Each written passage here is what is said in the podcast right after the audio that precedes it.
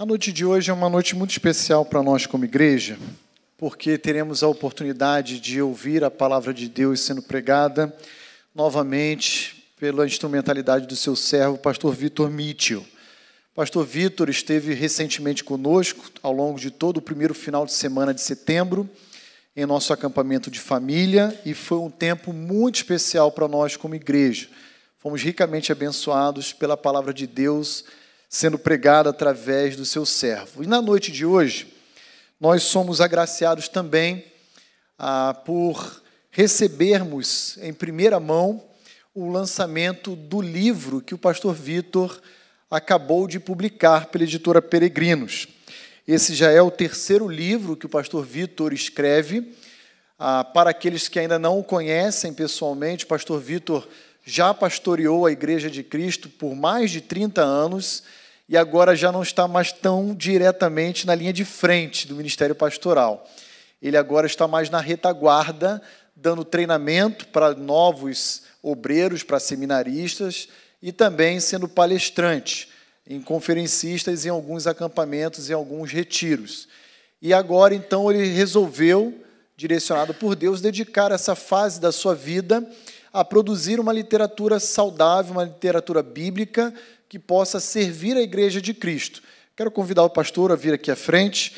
O pastor Vitor já escreveu um comentário no livro de Ruth, intitulado Hesed, que é uma expressão hebraica que significa amor leal. Ele também já escreveu e publicou pela editora Peregrinos um livro voltado para a família, intitulado Treinando Filhos, Lapidando Joias.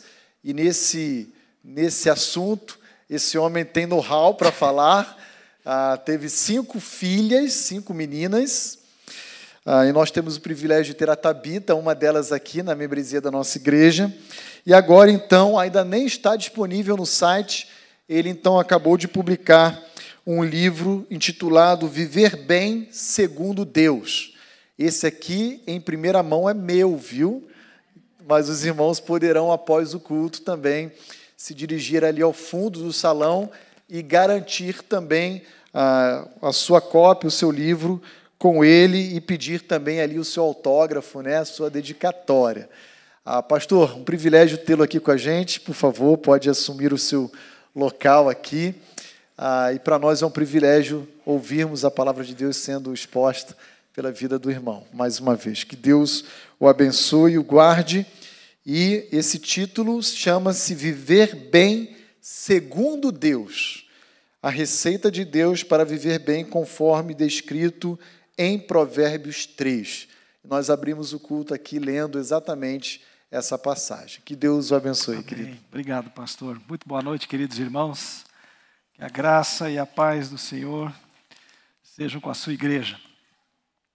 Privilégio muito grande poder estar com os irmãos nessa noite, compartilhando e dando um spoiler do livro, ah, daquilo que Deus tem ah, colocado no meu coração ao longo de muitos anos. Na verdade, por quatro vezes, em momentos, em igrejas diferentes, eu expus Provérbios capítulo 3. E no ano passado eu entendi que eu poderia é, torná-lo disponível também ah, para mais gente através da publicação deste livro. Alguns anos atrás, lá em Porto Alegre, participando de um enterro, ah, eu fui, eu me deparei com uma situação ah, que eu, eu nunca esqueci. Ela foi chocante por um lado, mas ela me abriu os olhos para algumas coisas. De fato, ah, um cemitério onde os, os caixões eram colocados em, em gavetas, né? um lugar não muito aprazível, não muito simpático, um lugar meio é, tenebroso, né? Aquela, aquele paredão, e a gente sabia que muitos corpos estavam ali. Eu, eu não pude chegar muito perto da. Estava havendo uma pequena cerimônia ainda final ali na, na, enquanto iam sepultar aquele, aquela pessoa. Eu estava um pouco ao lado e eu comecei a reparar naquelas, uh, naquelas lápides, naqueles túmulos, e num deles me chamou a atenção. Estava assim, bem embaixo, tinha ali o nome da pessoa, aquela, aqueles símbolos, né? uma estrelinha para marcar o nascimento, uma cruz para marcar o falecimento.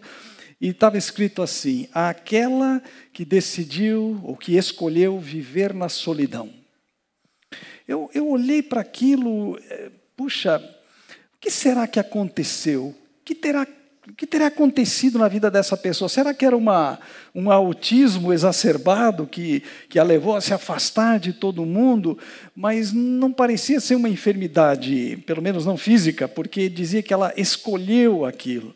Talvez alguém que ah, se decepcionou, que se frustrou, alguém que passou por experiências desagradáveis e que, a uma certa altura da sua vida, pensou: quero ficar longe de todo mundo ela escolheu viver na solidão. Eu até procurei em outros, em outros túmulos, às vezes eu achava uma outra frase uh, do tipo, mas não, as outras eram absolutamente normais. Mas o que também chamou a minha atenção naquele dia não foi apenas uh, aquele túmulo, senão que é a maneira como a vida da gente ela acaba sendo descrita quando ela termina.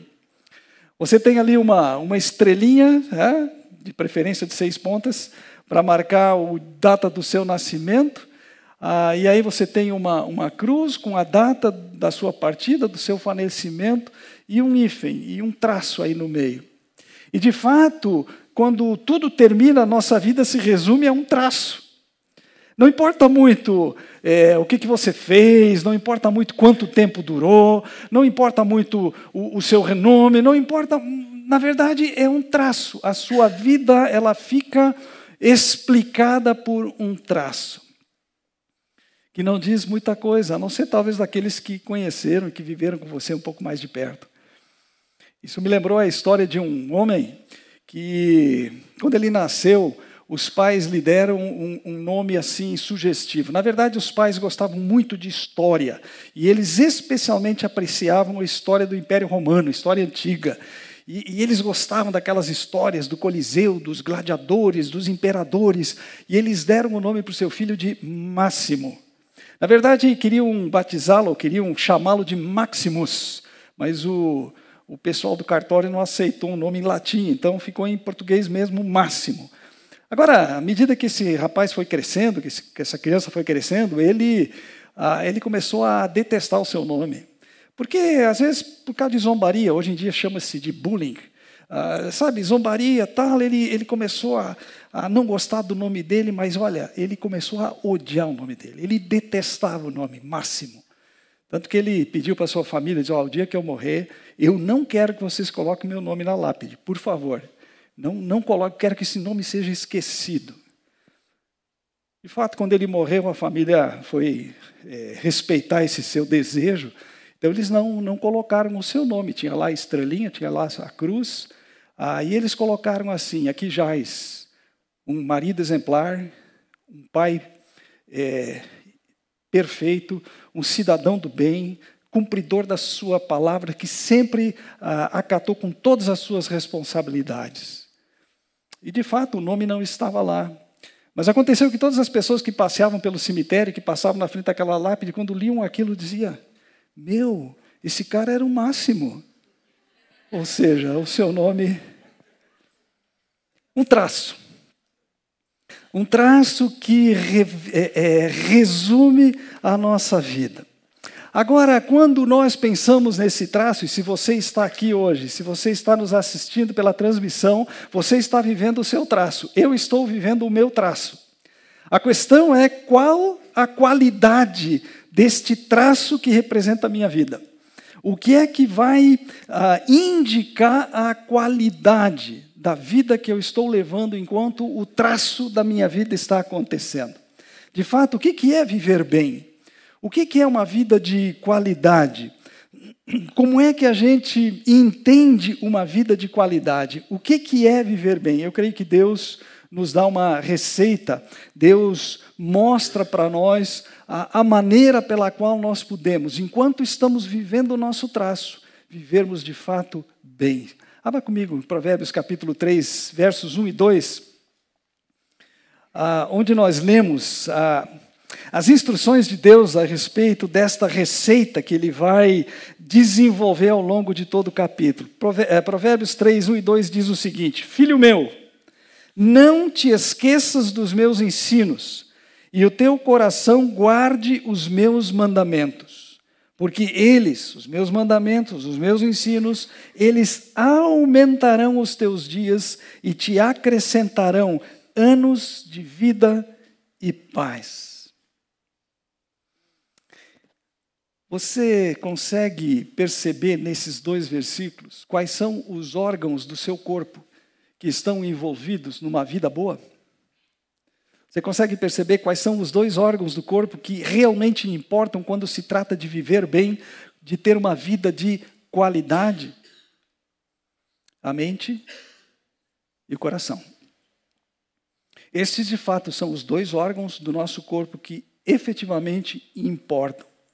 Por isso, Deus está nos instruindo, Deus está nos dizendo que a receita para viver bem, ela envolve isto: uma mente e um coração que estejam focados na palavra de Deus, que estejam regrados pela palavra de Deus, que estejam ah, encharcados, condicionados pela palavra de Deus. Viver bem não depende de dinheiro, não importa muito o tamanho da conta bancária. Viver bem não depende da bandeira do seu cartão de crédito, nem da cor do seu cartão de crédito, nem do limite do seu cartão de crédito. Viver bem de fato não depende da cidade em que você mora ou do bairro em que você mora. Sim, são coisas importantes e nós muitas vezes fazemos escolhas pensando em algumas comodidades, mas de fato viver bem não depende necessariamente disso, primariamente. Viver bem não depende ah, da sua saúde, como também não depende dos diplomas que porventura você tenha conseguido amealhar ao longo da sua vida. De fato, viver bem depende, em primeiro lugar, da régua que nós usamos para medir a qualidade da nossa vida. E para Deus, esta régua, ela envolve algumas coisas muito legais ela fala a respeito de uma vida alongada e de uma vida plena. Uma vida que é alongada, que é ah, acrescida de alguma forma e de uma vida que é plena. Envolve paz, envolve contentamento e, por incrível que pareça, envolve também prosperidade. Porque se você tem a, a versão NVI, você vai ver que existe aí prosperidade e paz. Não, não nos termos em que ah, muitas vezes é pregado por aí, mas em termos da aliança de Deus com o seu povo no Antigo Testamento. Eu, eu evitei usar a NVI hoje à noite para não criar muita confusão aqui no prosperidade. Eu prefiro vida e paz. Ah, vida bem, viver bem, vida de qualidade, nesse traço que resume a nossa vida, depende do estado da nossa mente e do nosso coração. Por isso, nesses dois versículos, Provérbios 3, 1 e 2, Deus nos dá, em primeiro lugar, a instrução a respeito do viver bem. E esta instrução de Deus no versículo 1, ela se compõe de duas orientações. Filho meu, não te esqueças dos meus ensinos e o teu coração guarde os meus mandamentos. A primeira orientação de Deus aí é: não esqueças dos meus ensinos. Não esqueças da minha instrução. Na verdade, o que nós temos aqui é um pai falando ao filho. Provérbios é isso. Especialmente os primeiros nove capítulos de Provérbios, é um pai falando ao seu filho. E, e sempre que você tem uma coisa importante para dizer para o seu filho, eu garanto que você repete e você diz exatamente essa frase: não esquece. Não esquece. E o autor de Provérbios, Deus aqui está dizendo exatamente isso. Não se esqueça.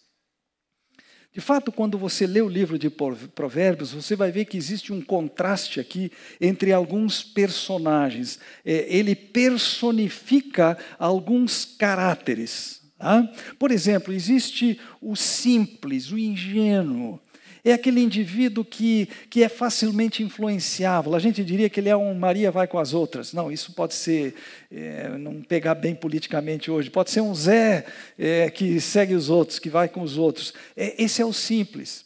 Existe também o insensato. O insensato é aquele que não procura o mínimo de sensatez nas suas escolhas, nas suas decisões, no, nas suas opções de vida. A gente encontra também no livro de Provérbios o ímpio, ah, que é aquele que soma todas as más qualidades do, do, do, outro, que é avesso a qualquer tipo de instrução, ele, ele é do contra, do início ao fim.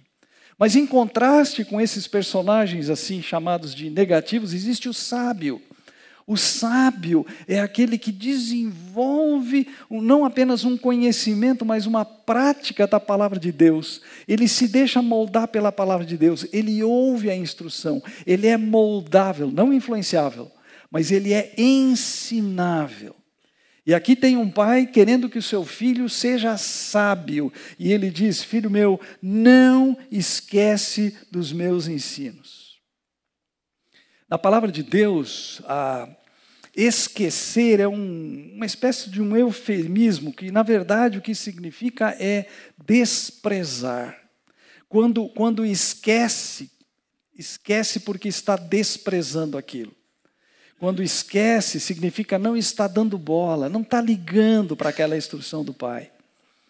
É por isso que Deus, quando repreende Davi por causa do seu pecado, segundo Samuel capítulo 12, e manda o profeta Natan para confrontá-lo, aquela série enorme de pecados que ele cometeu, começando pela cobiça de uma mulher casada e, enfim, veredando por aquele caminho, Deus diz o seguinte através de Natã: Por que, pois, Davi, por que, que você desprezou a palavra do Senhor, fazendo o que era mal perante ele? Deus não disse para Davi: Davi, você esqueceu a minha instrução, você desprezou. Você virou as costas para a minha palavra. Você não fez caso da minha vontade para a sua vida ou da minha instrução ah, para você. Queridos, existe um perigo, especialmente para nós que já andamos por muito tempo nos caminhos do Senhor, que nos acostumamos muitas vezes ah, com, com a rotina de andar no caminho do Senhor, com a rotina eh, de igreja, com a rotina da vida cristã, de começarmos a esquecer, especialmente daquelas instruções básicas, fundamentais que Deus tem para a nossa vida ir bem. Há um risco, especialmente quando nós estamos naqueles momentos de euforia, naqueles momentos de bênção, ah, naqueles momentos em que estamos supridos, está tudo bem conosco. Se você puder, abre a sua Bíblia no livro de Oséias, do profeta Oséias, e leia comigo no capítulo 13 de Oséias. Ezequiel, Daniel, aí vem Oséias, o primeiro dos profetas menores. E no capítulo 13 nós lemos uma, uma palavra que é, ela é importante para nós. Se você tiver uma caneta marca-texto, um lápis, sublinha aí, capítulo 13, versículo 6. Deus, através de Oséias, o profeta, ele está denunciando algo que havia acontecido com o povo que ele tinha tirado do Egito. Com o povo que ele, de forma poderosa, milagrosa, sobrenatural, libertou de 400 ou 430 anos de escravidão e trouxe agora para a terra prometida e aquele povo se extraviou. Repara o que diz o versículo 6 de Oséias, capítulo 13: Quando tinham pasto, eles se fartaram, e uma vez fartos, ensoberbeceu-se-lhes o coração, e por isso se esqueceram de mim. Por isso, porque estavam fartos, saciados, supridos. O que eles queriam, Deus tinha dado para eles. Eles queriam água, Deus deu. Eles queriam carne, Deus mandou codornizes. Deus mandou maná, 40 anos. Eles entraram na terra prometida, conquistaram aquela terra. Eles estavam fartos e eles então esqueceram do Senhor. Eles desprezaram Deus. E Oséias é um dos muitos profetas que é enviado para Israel, para Judá, para alertá-los e para, por assim dizer, condená-los, exatamente por causa da desobediência que resultou do fato deles terem esquecido, desprezado a palavra do Senhor. Eu faço esse alerta porque, queridos, eu penso que é um, um perigo muito grande quando nós estamos passando por tempos de fartura, tempos de tranquilidade, tempos sem grandes problemas, quando tudo parece que está indo bem, de vento em popa, cuidado. Esse alerta de um pai ao filho é não esqueça por um instante sequer dos meus ensinos. Em Mateus capítulo 6, quando Jesus está falando a respeito das preocupações com as coisas desse mundo, ele faz um alerta dizendo: não se pode servir a dois senhores. Porque se a gente tentar servir a dois senhores, a gente vai atentar para um e vai desprezar o outro. Ali naquele contexto, falando a respeito de riquezas materiais, de uh, posses, de, enfim, de fartura material, cuidado, não dá para servir a Deus e a qualquer outro Senhor, porque haveremos de desprezar ao Senhor. Sendo assim, a, a advertência, ou se você preferir, a orientação que Deus nos dá em Provérbios 3:1, a primeira delas é: fixa na mente a palavra. Fixa a palavra de Deus na mente. Começa aqui. Agora, como é que a gente faz isso? Bom, isso envolve a leitura, o conhecimento da palavra de Deus. Isso envolve a meditação na palavra de Deus, não apenas aquela leitura rápida, aquela leitura por alto, uma leitura despretensiosa, senão que a meditação que me leva a, a perguntar como é que isso aqui se aplica na minha vida, o que, é que Deus está falando para mim nessa passagem que eu estou lendo. Ah, envolve esta reflexão mais profunda, envolve a memorização. Memorizar as Escrituras, é, realmente decorar as Escrituras, decorar os textos bíblicos. É, por vezes a gente consegue decorar o versículo, mas não sabe bem onde ele está, né? Isso acontece com vocês? Pai, eu sei que na minha Bíblia está no lado esquerdo, em algum lugar, e, uh, mas se puder ainda decorar o endereço também, melhor ainda. Por quê? Porque cada versículo, cada texto, cada palavra está dentro de um contexto maior, que muitas vezes esclarece como é que eu posso aplicar isso na minha vida, qual o significado que aquilo tem. E aqui mais uma palavra de advertência. Se você fizer um bom churrasco no domingo, sabe aqueles. Uh, não, não, não, não. Uh, paulista gosta de fazer aquele estrogonofe sem molho, aqueles picadinhos. Não, estou falando de churrasco de gaúcho que é, a, sabe, a picanha inteira, a, o contrafilé inteiro, aquele, quando você come bem, come bem aquele churrasco, é, você não vai ficar o resto da semana sem comer mais, né? Na terça-feira já tem um buraco no estômago. Com a palavra de Deus é a mesma coisa. A leitura, o estudo, a pregação, a EBD no domingo é, é churrasco, é alimento.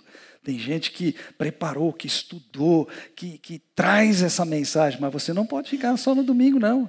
É leitura, é meditação, é reflexão, é memorização é contínua, todo dia. Fixa a palavra na mente, é isso que Deus está dizendo. Meu filho, não esquece. E a melhor maneira de não esquecer é memorizar e é repetir. O mestre nosso lá no seminário dizia assim: repetitio mater sapientia est. É, a repetição é a mãe da sabedoria. Então, repita a palavra de Deus para você mesmo. Memorize a palavra de Deus. Fixe a palavra na sua mente.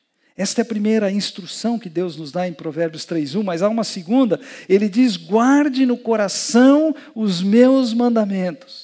E o teu coração guarde os meus mandamentos. Isso aqui é uma forma poética do pai dizer ao filho: obedece. Obedece. Fixa a minha instrução, não te esquece do que eu estou dizendo e obedece. Ah, é interessante isso, porque ah, ele fala a respeito do coração de uma forma metafórica aqui. Né? Coração, biblicamente falando, as, as entranhas, né? o, o, o, ser interior é uma forma de falar da pessoa como um todo, da, da, do ser inteiro. Tem a ver com a vida espiritual, com a vida intelectual, com a vida emocional, mas também com a vida volitiva, com a vontade. Coração é, é o ser, você é o que é o seu coração. Aliás, é isso que diz Provérbios 27, 19. Ele diz assim: como na água, na época não tinha espelho que nem nós temos hoje, tá? Como na água, né? aquela água parada, como na água o rosto corresponde ao rosto, assim o coração do homem ao homem. Você é o que é o seu coração. Nós somos o que é o nosso coração. Por isso, Deus está dizendo, ou o Pai está dizendo ao filho: guarda os meus mandamentos no coração. Quando nós guardamos a palavra de Deus, ela, ela passou pelo processamento mental. Ela foi remoída, né? ela foi mastigada, ruminada na mente. Eu, eu meditei, eu considerei o que aquilo significa para mim, eu consigo aplicar isso na minha vida. Ela agora vem para o coração, nesse trajeto longo aí de uns 20 centímetros, né? dependendo da sua altura, e ela agora condiciona, a palavra de Deus, ela condiciona, ela dirige, ela impulsiona a sua vontade ela, ela aponta, ela aponta a direção na qual a sua vontade tem que andar. Por quê? Porque esses dois órgãos mais importantes do corpo humano, eles estão encharcados com a palavra de Deus. Eles estão imbuídos aqui da palavra de Deus. As escolhas, as decisões, elas serão norteadas agora pela vontade que está alinhada com a vontade de Deus e que quer obedecer à vontade de Deus. Mais ainda, quando a nossa mente, o nosso coração estão é, dessa forma condicionados pela palavra de Deus, a, a, nossa consciência funciona bem. A nossa consciência ela é aquilo que a Bíblia chama de uma boa consciência. É, é, sabe, ela dá sinal verde quando as coisas estão alinhadas com a vontade de Deus. Elas dão sinal verde, pode ir, vai em frente. Elas dão aquele amarelo piscante quando lá dentro a gente começa a cogitar algum desvio, algum atalho, alguma fuga que a gente quer fazer. É a palavra de Deus. Hebreus 4,12 diz assim: que a palavra de Deus é viva, eficaz, mais afiada que qualquer espada de dois gumes, que penetra tão fundo a ponto de discernir os pensamentos e propósitos do coração. Então, quando eu estou cogitando, eu estou pensando, eu estou. A, a consciência ela está imbuída da palavra de Deus, ela pisca o sinal amarelo. E o vermelho nem se fala. Quando você realmente sai do trilho, ela grita com uma sirene bem alta, dizendo: cai fora, volta para o caminho. É por isso que nós temos que ter mente e coração envolvidos aqui ah, com a palavra de Deus. Lembra que Jesus disse: Quem tem os meus mandamentos e os guarda, este é que me ama. Mas continua. E eu também o amarei e me manifestarei a ele. Olha, você quer saber a vontade de Deus? Ame ao Senhor guardando seus mandamentos, porque o Senhor vai se manifestar a você em todos os momentos de necessidade. Ele vai declarar a sua vontade pela sua palavra, pela pregação, ele vai dizer, ele vai confirmar a vontade que ele tem para a sua vida. Este trajeto né, de 20 centímetros tem que ser muito bem considerado, porque antes de chegar no coração, a, a palavra ela precisa passar pela mente. Aliás, tudo que chega ao coração passa primeiro pela mente. Então, a Bíblia fala muito claramente a respeito de termos que renovar a nossa mente. Romanos capítulo 12, versículo 1. Ah, Ofereçam-se como sacrifício vivo, santo e agradável a Deus, que é o vosso culto lógico, culto racional, não se conformando com esse século, mas sendo renovados na nossa mentalidade, na nossa forma de pensar, para podermos experimentar a vontade de Deus, boa, agradável e perfeita. Efésios capítulo 4, versículo 23, fala que nós devemos nos despir do velho homem, dos pecados, das sujeiras, enfim, ah, tirar as coisas do velho homem, renovar a nossa mente para então podermos nos revestir da justiça de Deus. Ah, Filipenses 4, versículo 8 diz, né, aquilo que é puro, aquilo que é justo, aquilo que é honesto, aquilo que é de boa fama, se algum louvor há, se alguma virtude existe, seja isto o que ocupe o vosso pensamento. Por quê? Para que o coração seja devidamente alimentado. Ah, Queridos, esse, este cuidado com o coração, ele deve servir para nós como um elemento de proteção. Efésios, ah, Provérbios capítulo 4, versículo 23, assim, sobre tudo que se deve guardar, é, guarde o seu dinheiro, guarde, não, não, não, sobre tudo que se deve guardar, guarde o seu coração, porque é dele, do coração, que fluem, que procedem as fontes da vida. Então a instrução de Deus, ela é composta dessas duas orientações: não esquece dos meus ensinos e obedece os meus mandamentos. Mas depois da instrução vem então o resultado que é apontado pelo Senhor. E novamente, no versículo 2, nós temos os dois benefícios que envolvem aqui o viver bem, porque eles, os mandamentos, os ensinos do Senhor, enquanto eles, eles estão gravados na mente, guardados no coração, eles aumentarão os teus dias e te acrescentarão anos de vida e paz aumentarão os teus dias. É interessante a quantidade de ah, sugestões, de dicas que existem para é, a gente viver mais. Já notaram isso? Tem uma quantidade, de ah, tem que beber um cálice de vinho por dia. Outros dizem, não, tem que comer uma maçã por dia, ela é detergente do corpo tal. Outros falam a respeito, não tem que ser, tem que fazer, praticar exercício físico. Ah, legal. Ah, duas colheres de aveia, pelo menos, pode ser com leite, pode ser com banana amassado, mas é, certa vez um escritor, Luiz Fernando Veríssimo, ele escreveu uma crônica, ele juntou todas essas ideias, todas essas sugestões para viver mais, e, e, ele fez então a crônica. E aí ele começa a calcular, coloca isso, não, tem que beber um cálice de vinho, tem que comer uma maçã, tem que comer aveia, tem que praticar 45 minutos de exercício físico, né, de atividade física por dia, tem que dormir 8 horas pelo menos cada noite, também uns 20 minutos depois do almoço. E, e ele faz todos os cálculos, ele diz que 24 horas é muito pouco para você fazer tudo o que é recomendado fazer para você viver mais.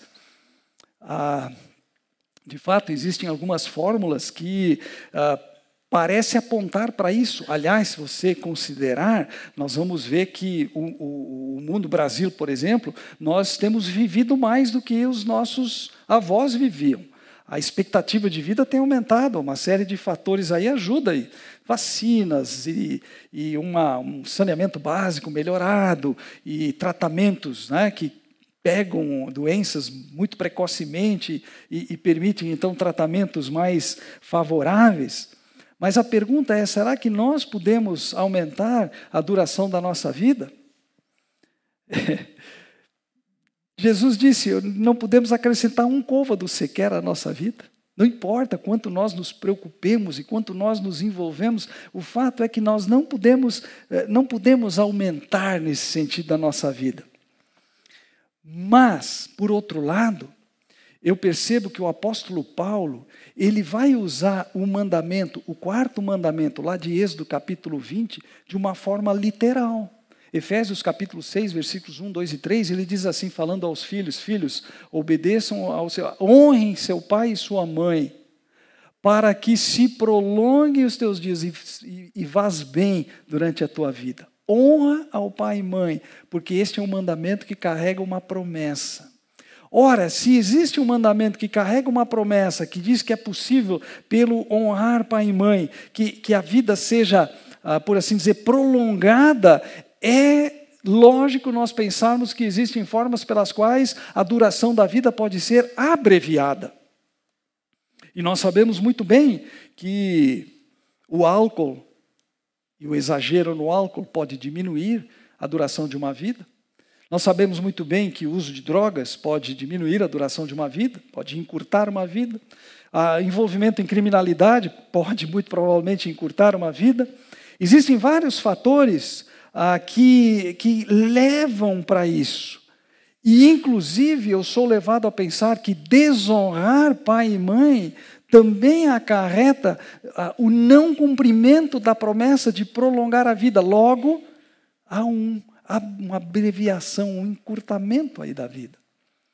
Ah, o fato é que o Senhor está dizendo aqui que há uma, uma qualidade de vida que envolve, de alguma maneira, que Ele conhece esta ideia do aumentar os teus dias. E, e eu penso que isso está ligado com o segundo benefício, que é a ideia de acrescentar anos de vida e paz.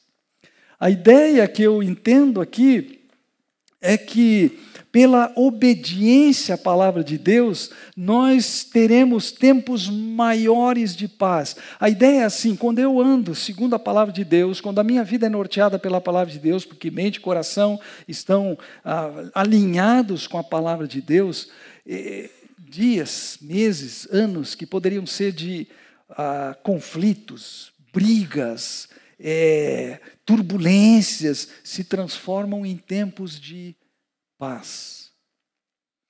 Muitas vezes, conversando com, com casais, especialmente quando ah, tentando lidar com conflitos que estão vivendo, que estão experimentando, eu costumo estimulá-los a pensar dessa forma. Quando vocês casaram, vocês pensaram é, que vocês iam viver em, em, conflitos, em brigas? Quanto mais um, um, dia que você passa brigado com seu cônjuge, é um dia menos que você está curtindo o seu casamento, é um dia menos que você está usufruindo da, da, da, do benefício, da bênção do seu casamento.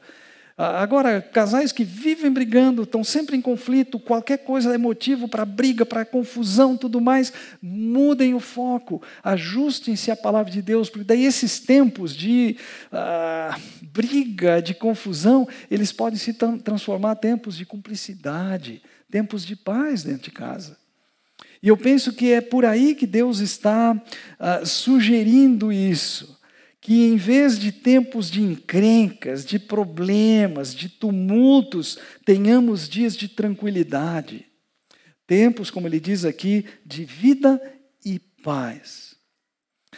A palavra traduzida aqui, em Provérbios 3,2 por paz, é tradução de um termo que, na verdade, ele tem uma, uma, um campo semântico bastante amplo no hebraico, pode significar quietude silêncio, quietude.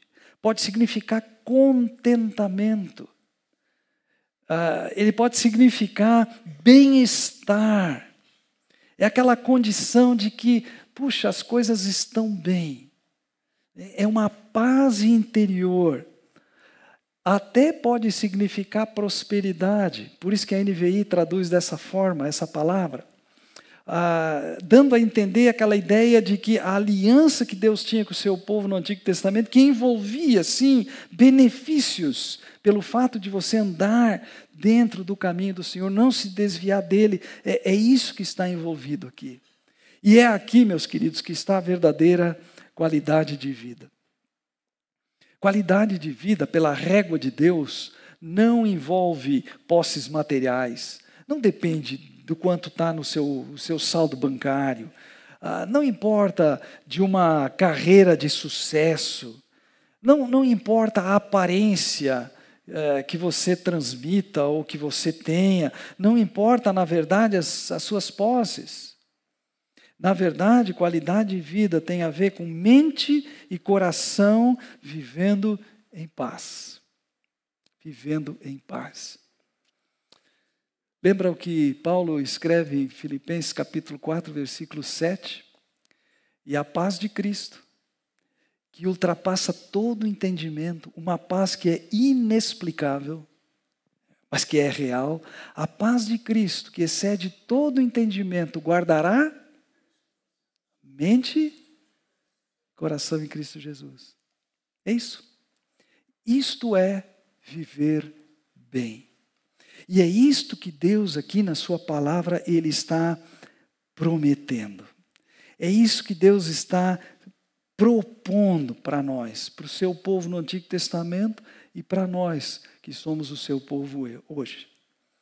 Ele dá a instrução e ele aponta os resultados. Agora, a nossa vida talvez ela possa parecer apenas um traço. E lá na lápide, quando formos, ah, vai ser isso que vai estar lá escrito: seu nome, data que nasceu, data que morreu e um hífen entre essas duas datas. Só que existe uma verdade maravilhosa que nós não podemos esquecer. E esta maravilhosa verdade é que nos traz aqui numa noite como hoje. É o fato de que o evangelho, ele celebra a vida e a vitória da vida sobre a morte. E para aqueles que estão em Cristo, não existe apenas um traço, existe uma linha que conduz ao infinito. Uma linha que conduz à vida eterna. Por isso o Senhor Jesus, ele diz em João capítulo 10, versículo 10: Eu vim para que vocês tenham vida, e vida plena, vida em abundância. A Bíblia judaica, eu tenho uma Bíblia que foi escrita por um judeu crente, E, e ele traduz assim: Eu vim para que possam ter vida, vida em sentido pleno. É esta vida, Provérbios 3:2, porque te acrescentarão anos de vida e paz. Aliás, existem dois termos que são traduzidos na Bíblia por vida. Um deles é a palavra bios, de onde vem biologia, por exemplo. É, todos nós que estamos aqui temos bios. Por quê? Porque a gente está aqui de pé, respirando, o coração está batendo, a mente está funcionando. Ah, mas eu devo dizer para você que o seu cachorro lá na sua casa, lá no quintal, mesmo que ele esteja dormindo, ele está respirando, ele tem bios também. É vida no sentido físico, é vida, vida física. Mas existe uma outra palavra, que é a que Jesus emprega em João 10, e é a palavra que é empregada em Provérbios capítulo 3, versículo 2, que significa vida no seu sentido ah, completo, no seu sentido pleno, vida eterna. E esta vida eterna, ela é prometida por Deus pela Sua palavra e em Jesus Cristo ela se cumpre. Por isso ele diz: Eu vim para que vocês tenham esta vida. Porque a bios vocês já têm, mas esta, esta é o sopro de Deus. Esta é a divina semente. Esta é a vida própria que Deus concede àqueles que creem no seu Filho Jesus Cristo. Eu não sei como é a sua vida. Eu não sei como está sendo o traço que você está vivendo.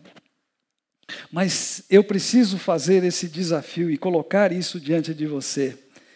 Em Jesus Cristo, que é o cumprimento de toda a promessa de Deus, é a imagem exata de Deus, aquele que veio para tornar Deus conhecido. É, Jesus Cristo é o único meio, é o único caminho de alcançarmos esta vida. Você pode, pode frequentar a igreja, você pode até ser membro da igreja, você pode dar o seu dízimo fielmente. Você pode ser um mestre e ensinar, talvez crianças, adolescentes ou tudo mais. Você pode ser um líder de ministério. Você pode.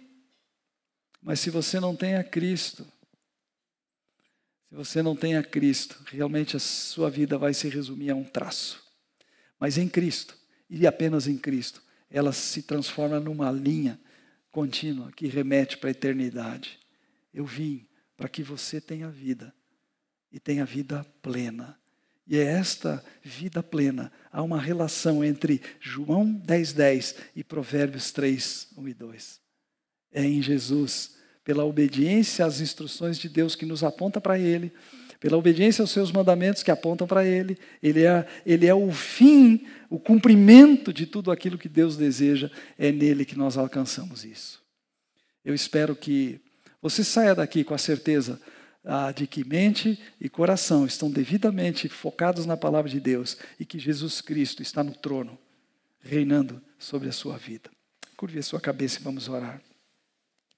Senhor, nós não queremos ter uma aparência apenas de homens e mulheres, de pessoas que ah, frequentam a igreja, senão nós queremos um relacionamento vivo, crescente com o Senhor.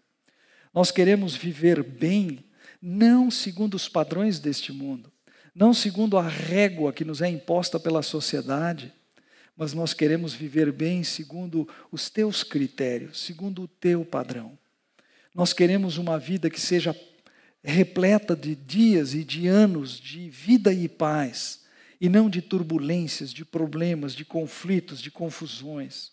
Nós queremos sim uma vida em que a paz de Cristo, que ultrapassa todo e qualquer entendimento, ela de fato guarde a nossa mente e o nosso coração no Senhor. Nós queremos expressar isso para um mundo que está em guerra, um mundo que está perdido, um mundo que não tem esperança, um mundo que precisa de homens e mulheres que na no sossego dos seus corações vivam insistentemente a palavra do Senhor nos ajuda a sermos uma geração ah, no nosso país e na nossa época que consiga refletir isso. Pela graça do Senhor, nós oramos e pedimos isso em nome de Jesus. Amém. Amém.